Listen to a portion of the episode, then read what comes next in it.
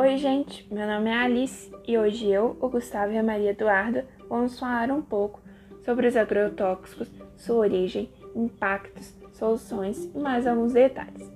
Os agrotóxicos foram desenvolvidos na Primeira Guerra Mundial e utilizados mais amplamente na Segunda Guerra como arma química. Com o fim da guerra, o produto desenvolvido passou a ser utilizado como defensivo agrícola no Brasil e no mundo a partir da Revolução Verde. A Revolução Verde foi um processo de mudança da política agrícola. Com o falso discurso de modernização do campo, esse processo incentivou a prática de monocultivos e o uso de sementes geneticamente modificadas, a forte mecanização do campo e o uso dos pacotes agroquímicos. Falando da função dos agrotóxicos, eles atuam no controle da proliferação de pragas, ervas daninhas e no combate a possíveis doenças associadas ao cultivo de determinados produtos. São compostos por substâncias capazes de agir sobre a atividade biológica dos seres vivos que estão nos cultivos agrícolas. Essas substâncias são conhecidas como ingredientes ativos. Esse controle garante então a produtividade, atuando na proteção das lavouras, sendo, portanto, fundamental para o desenvolvimento do setor agrícola.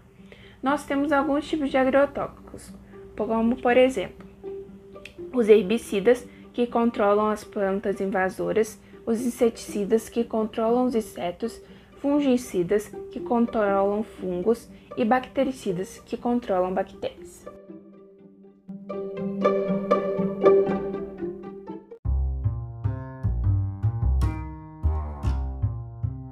Agora, comparando os defensores agrícolas no Brasil e no mundo. O Brasil é campeão mundial no uso de agrotóxicos, embora não seja o campeão mundial de produção agrícola. No nosso país, ainda é o principal destino de agrotóxicos barrado no exterior. A legislação brasileira precisa melhorar muito. O comércio desses agrotóxicos está muito fácil, a fiscalização na venda e na aplicação não é rígida.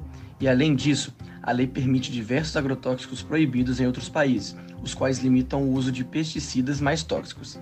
Aqui, usamos agrotóxicos que foram proibidos em 1985 na União Europeia, Estados Unidos e Canadá. No Brasil, estamos tentando revisar o uso de 14 tipos há dois anos e não conseguimos, porque dependemos do parecer do Ministério da Agricultura, do Ministério do Meio Ambiente e o parecer do próprio Sindicato dos Produtores. Precisamos rever também a isenção de impostos sobre a produção e a comercialização de agrotóxicos, que retiram um valor considerável do orçamento dos estados, que, como sabemos, não têm dinheiro sobrando para estar nessa situação.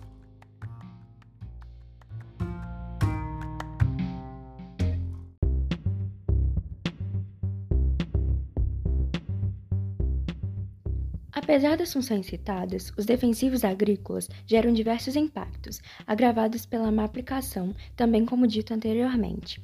Na natureza, o uso de agrotóxicos contribui para a contaminação e empobrecimento do solo, de lençóis freáticos e de rios e lagos. Quando o agrotóxico é utilizado, ele chega ao solo e a chuva ou o próprio sistema de irrigação da plantação facilita a chegada dos pesticidas aos corpos de água, poluindo-os e intoxicando toda a vida lá presente.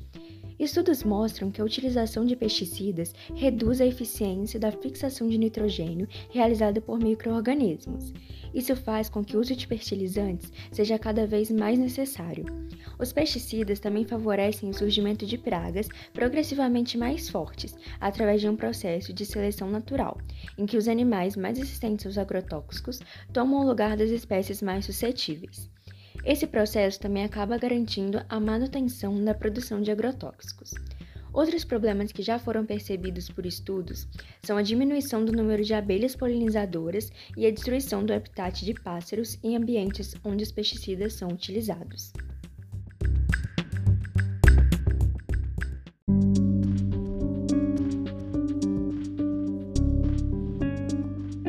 Diretamente de problemas relacionados aos seres humanos, nossa saúde pode ser afetada de três maneiras: durante a fabricação dos agrotóxicos, no momento da aplicação deles e ao consumirmos um produto contaminado.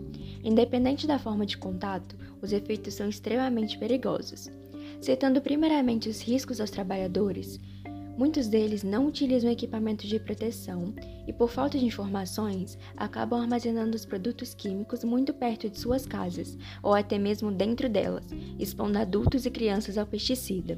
Esse contato direto com os agrotóxicos ou no final do processo em produtos que consumimos acarretam em muitas doenças, como mal de Alzheimer, câncer, diversos problemas neurológicos, intoxicações graves e também desenvolvimento de transtorno do déficit de atenção com hiperatividade em crianças. Analisando todos esses impactos, é necessário mudanças no uso exagerado de agrotóxicos.